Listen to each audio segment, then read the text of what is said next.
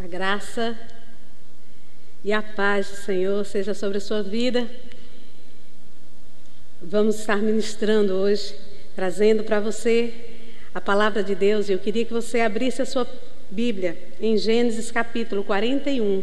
E nós vamos ler do versículo 51 ao 52. E se você, você vai perceber que nós vamos permanecer aí com José, né? Me parece que nós vamos viver aí uma série de José enquanto eu estiver pregando durante esse tempo. Deus tem falado continua ministrando ao meu coração acerca da vida de José. E eu queria trazer um pouco sobre minha dor no altar. E esse texto que nós vamos ler agora é quando José tem seus dois filhos. Eu queria que você prestasse bem atenção o que diz a palavra de Deus. Gênesis 41, versículo 51 e 52. Diz assim: José chamou o filho mais velho de Manassés, pois disse: Deus me fez esquecer todas as minhas dificuldades e toda a família de meu pai. José chamou o segundo filho de Efraim, pois disse: Deus me fez prosperar na terra da minha aflição. Minha dor no altar. Vamos orar? Senhor Deus e amado Pai, colocamos, Senhor, a tua palavra diante de ti. E pedimos em nome de Jesus que o Senhor traga a tua voz e o teu espírito ao nosso coração de forma clara, que a nossa mente esteja, totalmente cativa a ti e que o Senhor possa trazer em nome de Jesus aquilo que tu tens para cada pessoa que está agora ouvindo a tua palavra. Guarda o nosso coração e a nossa mente, para que possamos, ó Deus, caminhar segundo o teu, teu propósito em nome de Jesus. Amém. Deus me fez, Deus faz, Deus, sempre Deus.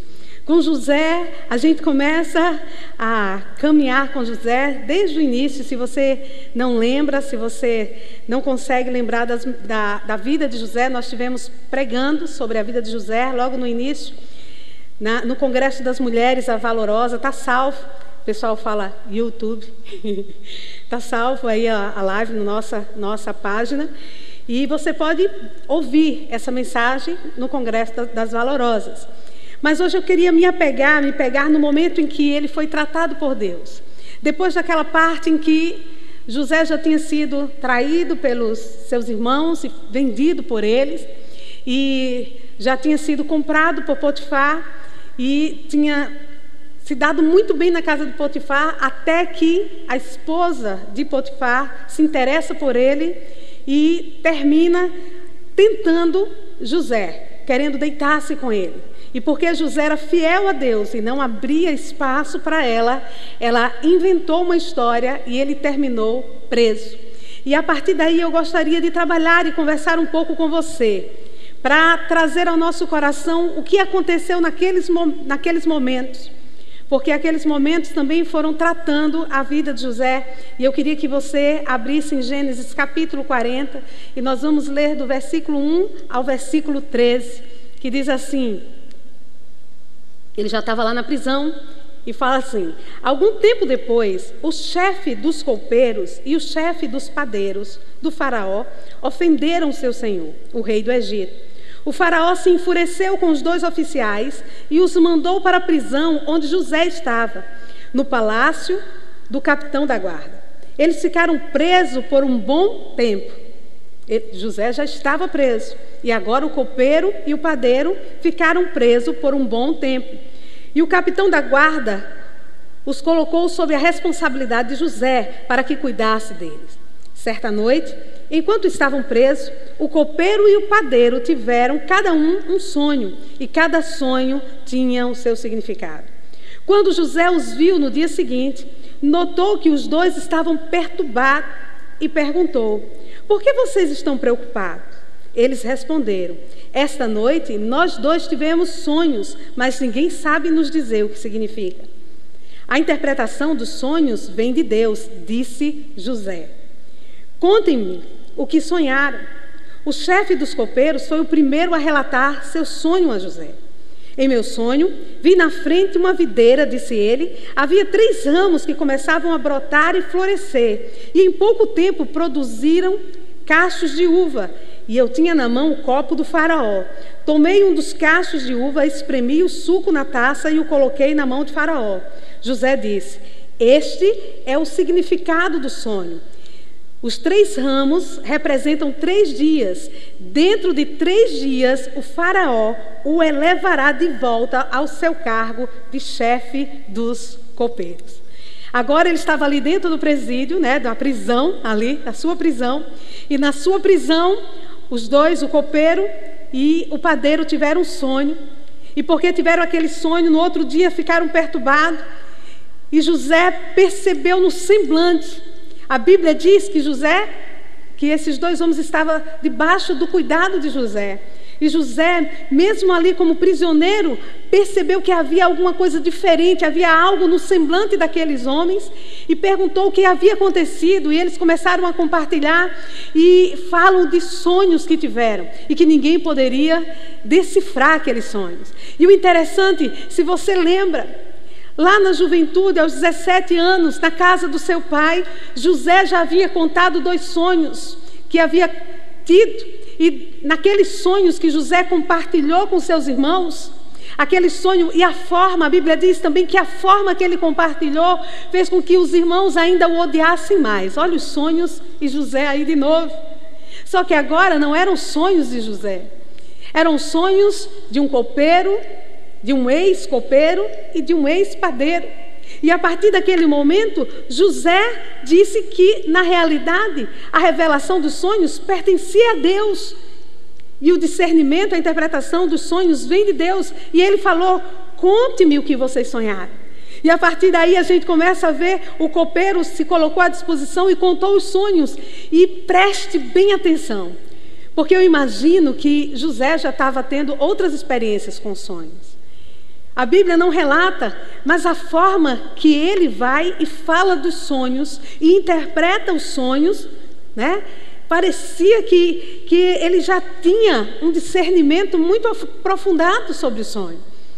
Quando o, o copeiro termina, ele diz exatamente o que ia acontecer. Nós, quando lemos a palavra, a gente, a gente sabe o que vai acontecer, a gente vai lendo como história, mas se coloque agora no momento como José, dentro, dentro da prisão, ali traído por seus irmãos, de repente é levado ali para o Potifar e achou que tudo estava em ordem, tudo estava indo bem na sua vida e de repente vai de ladeira abaixo. Ele é injustiçado e agora estava dentro de uma prisão Apesar de, a Bíblia diz que Deus estava com José. Deus estava com José. E porque Deus estava com José, até dentro da prisão, ele era bem sucedido. Dentro da prisão, o chefe entregou as chaves na mão dele. Dentro da prisão, o chefe da prisão colocou as pessoas debaixo do cuidado de José. E ali José começa a revelar os sonhos. E percebem que ele tem discernimento de sonhos, porque quando ele revela o sonho e ele diz que aquele sonho que quer dizer que em três dias o copeiro ia ser colocado de volta ao lado do faraó. A partir daí ele tem tanta convicção do que vai acontecer que ele faz um pedido. Vamos ler o versículo 14 e o 15. Olha a consciência dele. Quando a situação estiver bem para você, José fala e diz: Peço que se lembre de mim. Fale de mim ao Faraó, para que ele me tire deste lugar, pois fui trazido à força da minha terra natal, a terra dos hebreus, e agora estou nessa prisão, onde fui lançado sem motivo justo. E é interessante que é a primeira vez nessa construção que a gente vem caminhando com José, que eu vejo ele tentando dar um jeitinho na vida dele por conta, por conta própria. E às vezes nós queremos resolver as coisas da nossa forma, mas a forma que queremos não fará o que Deus quer na nossa vida. Porque se José, se tivesse acontecido o que José estava esperando, se tivesse acontecido, ele teria sido livre por causa do sofrimento. O copeiro sairia dali e teria falado com o faraó, teria tentado tirar José dali, mas porque José sofreu, porque José foi ferido, porque José foi traído, porque José veio à força, porque ele foi injustiçado, mas não foi isso que aconteceu. Não é o sofrimento que vai levar você onde você precisa chegar, mas é como você e o que você se tornou através do sofrimento que vai fazer a diferença para onde você vai ser levado por Deus. Deus tem algo muito profundo na sua vida. Deus tem algo especial sobre você. E para que Ele faça o que precisa fazer na sua vida e sobre a sua vida, assim como fez com José, você precisa esperar o tempo de Deus na sua vida. Aquele outro homem, o padeiro, quando viu a interpretação favorável ali, né? A Bíblia diz, ao ouvir a interpretação favorável, versículo 16 ao 19, de José para o primeiro sonho, o chefe dos padeiros lhe disse: Também tive um sonho. Nele havia três cestos de pães brancos empilhados sobre a minha cabeça. O cesto de cima havia pães e doces de todo tipo para Faraó. Mas as aves vieram e comeram do cesto que estava sobre a minha cabeça. José lhe disse: Este é o significado do sonho. Os três cestos também representam três dias. Eu fico imaginando a cara do padeiro. Opa, o outro era três. São três dias.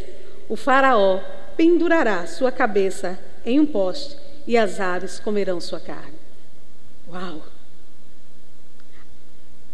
Ele agora não podia dizer outra coisa a não ser o que o sonho significava. E é interessante porque você começa a ver José fazendo revelações de um sonho, tanto de um copeiro como de um padeiro, que ele diz que Deus que traz a revelação. E eu quero que você tenha isso muito bem no seu coração, porque dentro da prisão, Deus trabalha de uma forma tão linda na vida de José, que ele tem uma convicção a partir de então sobre sonhos dados por Deus e o que eles significavam. A aproximação de José de Deus durante o tempo do, do, sofrimento, durante a sua dor, durante os momentos de angústia, fez uma diferença tão profunda na vida de José, que ele começa a fazer uma menção mais aprofundada acerca de sonhos, e isso vai fazer uma diferença enorme na sua construção.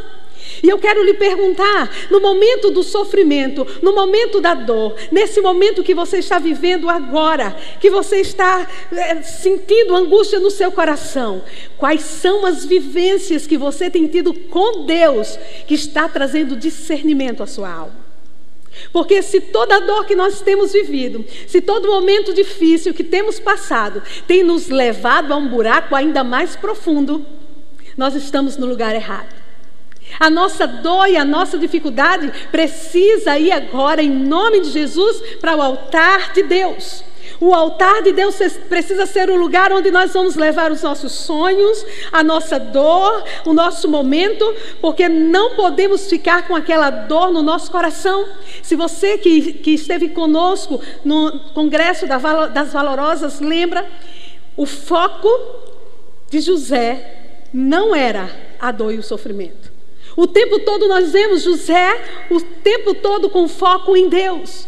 E isso mudava a perspectiva de José. E isso fez com que ali dentro da prisão ele vivesse momentos tão profundos com Deus, que fez exatamente com que ele interpretasse sonhos.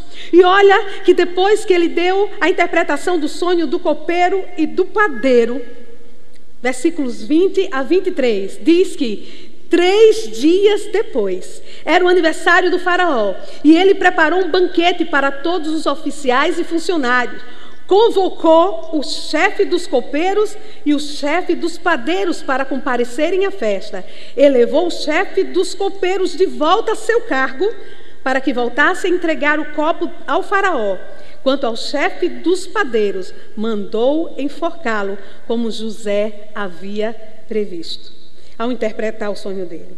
O chefe dos copeiros, porém, se esqueceu completamente de José e não pensou mais nele. Aconteceu exatamente aquilo que José havia dito acerca dos sonhos. Você entende que os sonhos que os dois tiveram foram algo que realmente Deus utilizou-se para que José pudesse interpretar. Só que José achou que ali estava a escapatória dele também. José achou que o copeiro faria a diferença na vida dele. E eu quero lhe perguntar, porque Deus me perguntou, quantas vezes nós não tivemos alguém ou alguma coisa que nós pensávamos que seria a nossa escapatória, que nós pensávamos que seria quem nos ajudaria, que nós pensávamos que seria quem nos levantaria, e nós ficamos frustrados. Nos frustramos, porque esperávamos que aquela pessoa não falhasse. Esperávamos que aquele que estava à frente não falhasse, que pudéssemos contar com aquela pessoa, mas não pudemos. Foi exatamente o que aconteceu com José. José contou com aquele copeiro. E quando ele viu o que aconteceu, eu fico imaginando o que estava na cabeça dele dentro ali do, da prisão. E se ele não perguntou a um e a outro o que aconteceu? E se os comentários não chegavam? Olha, sabe aquele sonho que ficou aquele comentário aqui dentro? Aconteceu exatamente como você disse, José. O padeiro foi morto, mas o copeiro agora voltou a servir. E talvez José estivesse até clamando a Deus: Deus, faz lembrar, Deus, faz lembrar o copeiro, Deus traz o copeiro. Mas a Bíblia diz que não aconteceu. O copeiro se esqueceu completamente de José e não pensou mais nele. As suas expectativas não podem estar numa pessoa. A sua expectativa não pode estar numa causa. A sua expectativa não pode estar no dinheiro. A sua expectativa não pode estar naquela empresa. A sua expectativa não pode estar em algo que você controle ou que alguém controle. A minha e a sua expectativa precisa estar em Deus. A minha expectativa já estiver em meus pais. E como pais, e hoje, como mãe, eu sei, nós falhamos. Nem sempre acertamos. Queremos, claro que queremos acertar, mas nem sempre acertamos. Mas e aí? Quando seu pai falhar, quando sua mãe falhar, quando eu falhar, para Aninha e para André, o que eles vão fazer?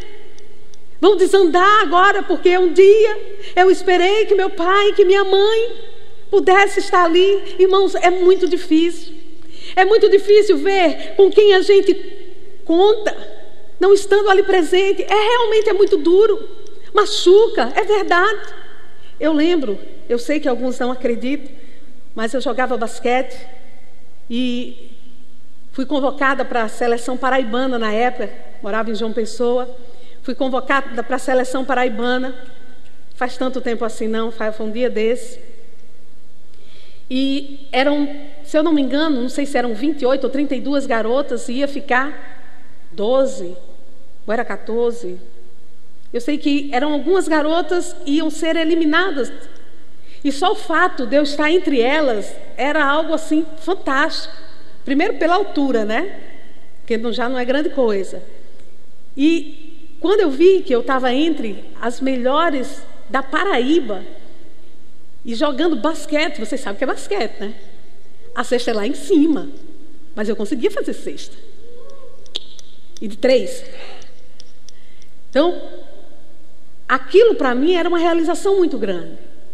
E eu lembro que eu olhava, uma adolescente, eu olhava para aquelas outras meninas que iam para os jogos, que iam para as atividades, e os pais estavam lá, acompanhavam elas. Elas tinham roupas novas e os meus não estavam, porque os meus pais estavam separados na época e eles não conseguiam estar onde eu estava. E aquilo era tão frustrante para mim que eu via as minhas amigas, porque eu e uma, uma melhor amiga minha, nós duas fomos convidadas, nós duas fomos convocadas e a gente dava força uma a outra, mas eu via as pessoas tinham roupa, tinham um sapato que precisava ter e eu não tinha porque eu não conseguia ter os meus pais ali. E eu ficava dizendo para mim: para que, que eu vou fazer isso? Por que eu vou? Para que, que eu vou? Eu vou para São Paulo defender a Paraíba? Quem é que vai estar comigo? Quem vai me apoiar? Quem vai trazer as coisas para mim? Aquilo foi murchando meu coração e foi tirando o brilho dos meus olhos. E eu vi aquilo acontecendo. As pessoas chegavam lá para treinar no DED, a gente ia à noite depois da aula.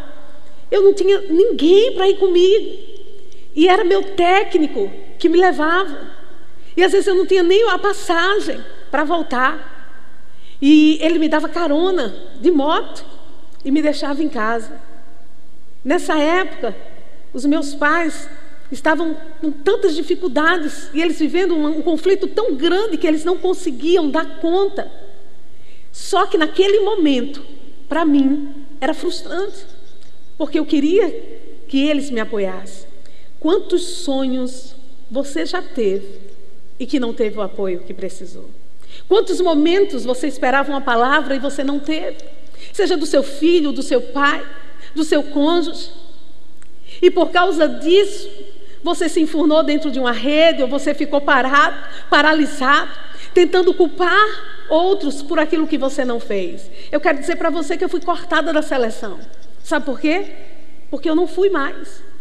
Não foi porque saiu a lista, eu desisti. Eu olhei e disse: eu não, não é para mim, não cabe. Elas são mais altas que eu, vão terminar melhor do que eu. Então, sem ter todo aquele apoio, eu corri. Eu simplesmente corri. E é muito mais fácil para mim dizer que é culpa do meu pai, culpa da minha mãe, do que dizer para mim que a culpa foi minha. É muito mais fácil olhar e dizer que eles não conseguiram estar comigo do que dizer que eu não consegui estar com eles. Então, amados, não procure pessoas para culpar pela sua dor e muito menos fique apoiado em alguém que pode lhe frustrar. É verdade, todos nós temos frustrações, e essas frustrações podem te arrancar tudo, se você permitir. Eu já fui frustrado por amigos, já fui frustrado por família, já fui frustrado por pessoas que eu confiei e simplesmente traíram a minha confiança. Tenho certeza que um dia você pode ter passado por isso. Mas eu nunca vi um momento, um sequer, que eu tenha buscado a Deus e Ele tenha me negado a presença dEle. Eu não vi um momento em que Deus esteja, tenha falhado comigo e Ele não falha com você. O Deus que não falha comigo nem com você, não falhou com José. A minha dor é reconhecida por Deus como a dor de José. Aquela decepção com certeza veio ao coração de José. Eu não sei quantos dias ele passou esperando que aquele copeiro lembrasse. Eu não sei quantas semanas ele esperou que aquilo acontecesse, mas não aconteceu. Quando algo que você espera não acontece, eu quero dizer para você que você tem que se levantar para continuar colocando tudo no altar de Deus. Coloque a sua dor no altar de Deus. A minha dor não pode ser alimentada, precisa ser colocada no altar de Deus. A Bíblia não diz, mas eu creio. E imagino que José ficou ali pensando: quando é que eu vou sair deste lugar? Só que olha o que aconteceu. Eu quero contar para você o que foi que tirou José da prisão? Vamos lá para Gênesis 41, versículo de 1 a 9, diz assim: Dois anos inteiros se passaram, irmãos, não é dois dias, duas semanas, quinze dias, um mês. Dois anos inteiros se passaram. Quanto tempo será que vai passar com essa, esse isolamento? Não sei. Dois anos inteiros se passaram e Faraó sonhou que estava em pé na margem do rio Nilo e em seu sonho viu sete vacas gordas e saudáveis saírem do rio e começarem a pastar no meio dos juncos. Em seguida, viu outras sete vacas saírem do Nilo. Eram feias e magras e pararam junto das vacas gordas à beira do rio. Então as vacas feias e magras comeram as sete vacas gordas e saudáveis. Nessa parte do sonho, o faraó acordou. Depois Voltou a dormir e teve outro sonho. Dessa vez, viu sete espigas de trigo cheias e boas que cresciam em um só talo. Em seguida, apareceram mais sete espigas, mas elas eram murchas e ressequidas pelo vento do leste. Então, as sete espigas miúdas engoliram as sete espigas cheias e bem formadas. O faraó acordou novamente e percebeu que era um sonho. Na manhã seguinte, perturbado com os sonhos, o faraó chamou todos os magos e sábios do Egito. Contou-lhes contou os sonhos, mas ninguém conseguiu interpretá-lo. Por fim, o chefe dos copeiros se pronunciou. Hoje eu me lembrei do meu erro, disse a Faraó. Sabe o que tirou José da prisão?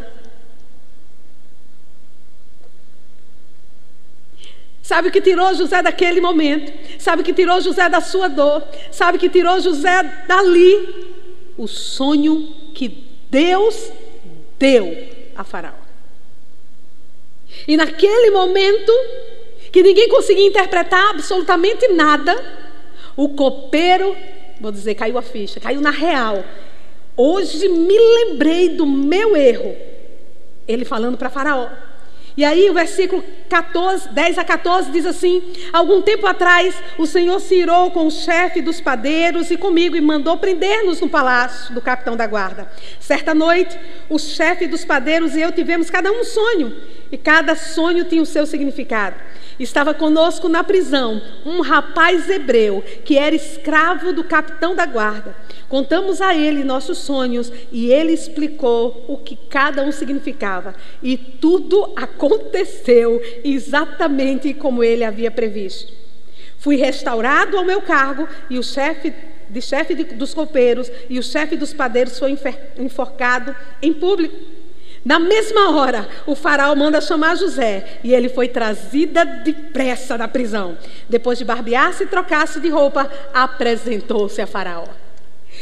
Quem vai tirar você da prisão? Quem vai tirar você da dor? Quem vai tirar você desse momento é Deus. Quem vai fazer a obra que precisa ser feita no momento que precisa ser feito vai ser o Senhor. Quando você se colocar no altar dele, há um tempo certo para cada coisa acontecer, há um propósito de Deus. Coloque-se no altar de Deus. Agora sim, José começa a cumprir o propósito de Deus. Sabe por quê? Porque se ele tivesse saído naquele momento, quando ele tinha pedido ao copeiro, ele não haveria saído por um propósito maior. Ele teria saído por causa do sofrimento, por causa da dor. Aqui não. Aqui o copeiro lembrou do que Deus fez através de José. E aí José chega a Faraó, e vamos ler agora Gênesis 41, de 15 e 16, que diz assim: Disse o Faraó a José: Tive um sonho essa noite e ninguém aqui conseguiu me dizer o que significa. Soube, porém, que ao ouvir um sonho você é capaz de interpretá-lo. José respondeu: Olha que resposta linda. Essa capacidade não está em minhas mãos, mas Deus pode revelar o significado ao Faraó e acalmá-lo. E aí Faraó conta o seu sonho, e lá na frente, o versículo 25, José vai e responde: os dois sonhos do faraó significam a mesma coisa. Deus está dizendo, Deus está dizendo ao faraó, de antemão, o que ele vai fazer. As sete vacas saudáveis e as sete espigas de trigo cheias representam sete anos de prosperidade.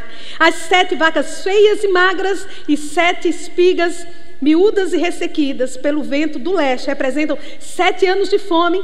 Acontecerá exatamente como eu descrevi, pois Deus revelou ao Faraó de antemão o que ele vai fazer. Os próximos sete anos serão um período de grande prosperidade em toda a terra do Egito. Depois haverá sete anos de fome tão grande que toda essa prosperidade será esquecida no Egito, pois a fome destruirá a terra. A escassez de alimentos, do, do, alimento será tão terrível que apagará até a lembrança dos anos de fartura.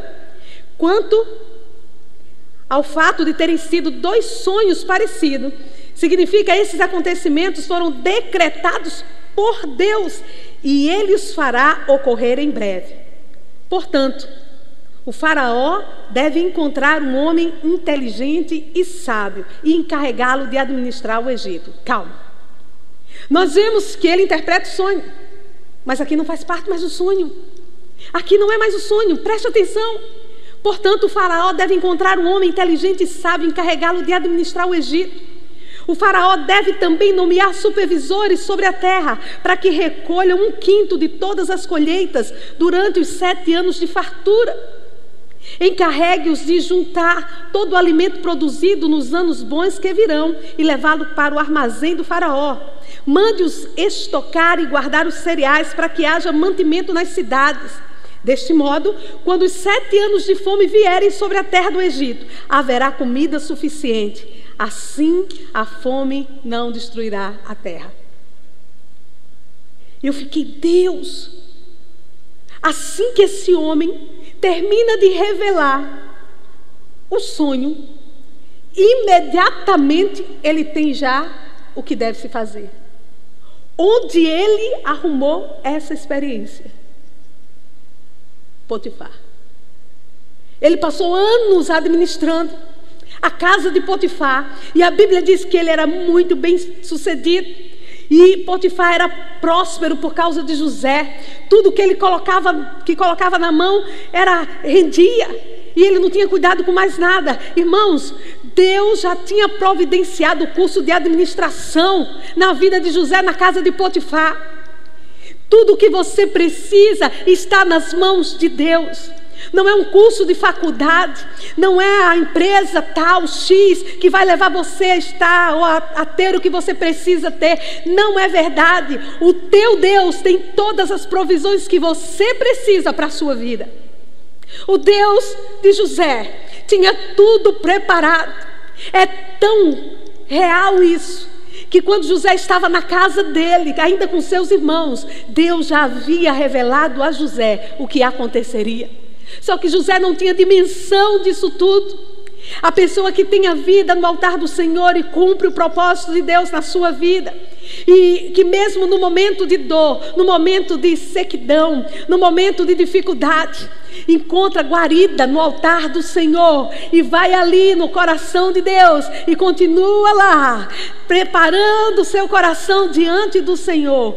Deus cumpre o propósito dele até o fim. E é tremendo como isso acontece. Deus revela o sonho. Mas foi justamente a experiência que Deus já tinha feito José vivenciar que vai se encaixar tudo que José viveu. E agora Deus vai fazer algo lindo. No texto seguinte, do versículo 37 ao 45, diz: O faraó e seus oficiais gostaram da sugestão de José, por isso o faraó perguntou aos oficiais: Será que encontramos alguém como este homem? Sem dúvida, há nele o Espírito de Deus. Então o faraó disse a José: Uma vez que Deus lhe revelou o significado dos sonhos, é evidente que não há ninguém tão inteligente ou sábio quanto você. Ficará encarregado da minha corte e todo o meu povo obedecerá às suas ordens. Apenas eu, que ocupo o trono, terei uma posição superior à sua. O faraó acrescentou: Eu o coloco oficialmente no comando de toda a terra do Egito. Então o faraó tirou do dedo o seu anel com o selo real e o pôs no dedo de José. Mandou vesti-lo com roupas de linho fino e pôs uma corrente de ouro em seu pescoço. Também o fez andar na carruagem reservada para quem era o segundo no poder. E por onde José passava, gritava se a ordem: ajoelhe-se. Assim o Faraó colocou José no comando de todo o Egito e lhe disse: Eu sou o Faraó, mas ninguém levantará a mão ou o pé em toda a terra do Egito sem a sua permissão. Aquele homem que estava outra noite, que dormiu dentro de uma prisão, naquele dia foi rompido os grilhões porque Deus estava com ele. E naquele dia houve uma mudança completa. A Bíblia diz que o faraó deu a José o nome de Zefato Paneia. Também lhe deu uma mulher que se chamava Azenat, era filha de Potífera, sacerdote de On. E assim José recebeu autoridade sobre todo Egito. Um coração no altar um coração no altar, ele é trabalhado para fazer tudo que Deus tem preparado. Um coração no altar, ela, ele se encaixa perfeitamente. para orar e falar com Deus, um coração no altar. Está ligado ao projeto de Deus, o coração no altar. Cumpre o propósito de Deus, o coração no altar. Não deixa a vaidade chegar no seu coração. O coração no altar não deixa a dor roubar e nem a ira roubar os projetos de Deus. O coração no altar vai levar você a ter as atitudes corretas. Você não vê José querendo se vingar da mulher de Potifar e nem tentando sufocar o padeiro. Deus abençoou de sobremaneira a vida de José e tudo que estava na mão dele. Mais uma vez, tudo que está na nossa mão, mesmo como escravo, mesmo na prisão, mesmo no momento de dor, tudo que está na nossa mão é abençoado por Deus quando o nosso coração está no altar. Entenda. Eu não sei qual é o seu momento de dor, nem a aflição do seu coração. Mas se o seu coração estiver no altar do Senhor, até no meio do deserto, a água sai e a provisão chega. Agora veja o que diz a palavra. Tinha José 30 anos, versículo 46 a 50, quando começou a servir na corte do Faraó, o rei do Egito. Depois de sair da presença de Faraó, José foi inspecionar toda a terra do Egito. Como previsto, durante sete anos a terra produziu farta colheita. Ao longo desse tempo, José juntou todas as colheitas do Egito e armazenou nas cidades os cereais produzidos nos campos ao redor. Armazenou uma quantidade imensa de cereais, como areia do mar. Por fim, parou de manter registro, pois havia demais para medir. Deus nos abençoa sobremaneira. Deus faz muito mais do que pedimos ou pensamos. E aí continua, durante esse tempo, antes do primeiro ano de fome. Lembra que eram sete anos de fartura? Antes do primeiro ano de fome. Ele tinha 30, ele devia estar com quase 37 anos. Antes do primeiro ano de fome. José e a sua mulher Zenata tiveram dois filhos. E agora vamos no texto que nós começamos a palavra. José chamou o filho mais velho, Manassés, porque disse: Deus me fez esquecer todas as minhas dificuldades e a família do meu pai. Apesar de toda a vivência, todas as dificuldades, todas as lutas, quando a palavra diz aqui, Deus me fez esquecer todas as dificuldades e toda a família de meu pai. Não significa que sumiu da mente. Significa que aquela dor havia passado. Ele não teve amnésia. Ele simplesmente, quando o filho nasceu, ele quis mostrar: Deus é, Deus faz, Deus fez comigo. Quais são as coisas que você poderia nomear e dizer aqui o símbolo do que Deus tem feito? Ana Luísa, para mim, a minha filha, Ana significa graça, cheia de graça. É símbolo do que Deus tem feito.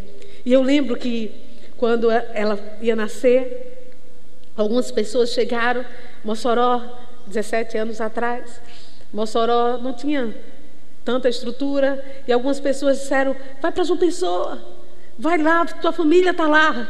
Eu disse: não, Ana Luísa vai nascer aqui, para mostrar que a terra é boa, foi Deus quem me deu. Ela é símbolo do que Deus tem feito em minha vida. André invicto, ele é símbolo do que Deus tem feito na minha vida. Quais são os símbolos que Deus tem feito na sua vida? Quantas coisas que você tem em suas mãos que você pode dizer: olha para cá, foi Deus que me deu. Não é só cantar a música, né? foi Deus que me deu, foi Deus que me deu, tudo que eu tenho foi Deus que me deu. Não é cantar, é dizer foi Ele, está aqui símbolo. O segundo filho, ele, ele coloca o nome de Efraim e diz: Deus me fez prosperar na terra da minha aflição. Manassés, Deus não esqueceu de mim e me fez esquecer tudo que eu passei. Efraim, ele reconhece a mão de Deus sobre ele, fazendo prosperar no lugar que, tem, que teria sido destruído. Deus pode te fazer prosperar exatamente aí, no lugar onde o diabo quer destruir a sua vida e a sua esperança. Deus pode te fazer prosperar. Só nos tornaremos prósperos em Deus se deixarmos o passado para lá, lidarmos com o presente focados em Deus e em direção a Ele andarmos, deixando tudo no altar. Você entende isso? Deus lembra de você. Deus se lembra de quem você é. Deus lembra da sua, do seu nome. Deus lembra do que você pensa, do que você sente. Ele não esqueceu de você. Até o próprio José poderia pensar: será que Deus esqueceu de mim? Mas José se manteve seguro em Deus. E Deus foi caminhando com José. Veja que nos tempos mais difíceis da nossa vida, é no momento de maiores lutas e nos momentos que a gente pensa que não tem nada, que a gente consegue encontrar uma profundidade em Deus. São nos momentos mais difíceis que os nossos olhos se põem ainda no Senhor de uma forma excelente e vai mudando tudo dentro da gente. Normalmente, não são os momentos felizes que nos transformam. Os momentos que nos transformam são os momentos de dores. São os momentos que nos trazem mais resiliência. São os momentos que nos fazem construir, repensar. Provérbios diz, no livro de Provérbios, que é melhor ir na casa onde há luto do que onde há festa. Porque onde há luto, a gente para para pensar na vida. Onde há dor, a gente para para pensar. Está sendo um momento de isolamento que a gente despertou para tanta coisa. Irmãos, que momento é esse? Se você me perguntar, foi bom, está sendo bom? Claro que não. Está sendo difícil? Muito difícil. Muito difícil.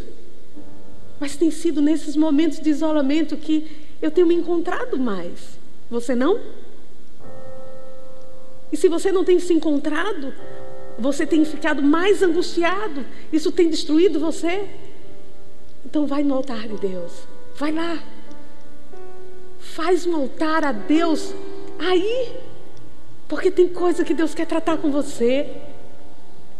Enquanto você está procurando copeiros para resolver o teu problema, pessoas que possam fazer isso, com medo dos leitos estão lotados. Vai para o altar do Senhor, porque Deus conhece tudo a teu respeito. Ele sabe do início e sabe do final. Ele sabe exatamente o que ele tem preparado.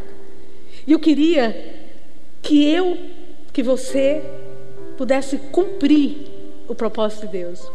Porque a Bíblia diz que a vontade de Deus é boa, perfeita e agradável. Tudo que Ele tem para nós é perfeito. E a gente ainda vai, eu acho, eu creio que a gente ainda vai continuar a série de José. Vamos para o terceiro episódio. Mas se você olhar para a vida de José, como tudo se encaixa, eu quero viver algo semelhante a José. Que tudo se encaixa se desencontrou, teve problemas, é verdade. Eu tive, tive frustração, tive sim, mas Deus sabe quem eu sou. Deus sabe o meu nome. Deus sabe o que eu espero. Deus sabe todas as coisas. Deus se lembra de mim. E o que ele prometeu, ele vai cumprir. Nós vamos adorar o Senhor com esse cântico. Faz algum tempo que nós não cantamos. E eu quero que o Senhor ministre ao seu coração com essa canção, em nome de Jesus.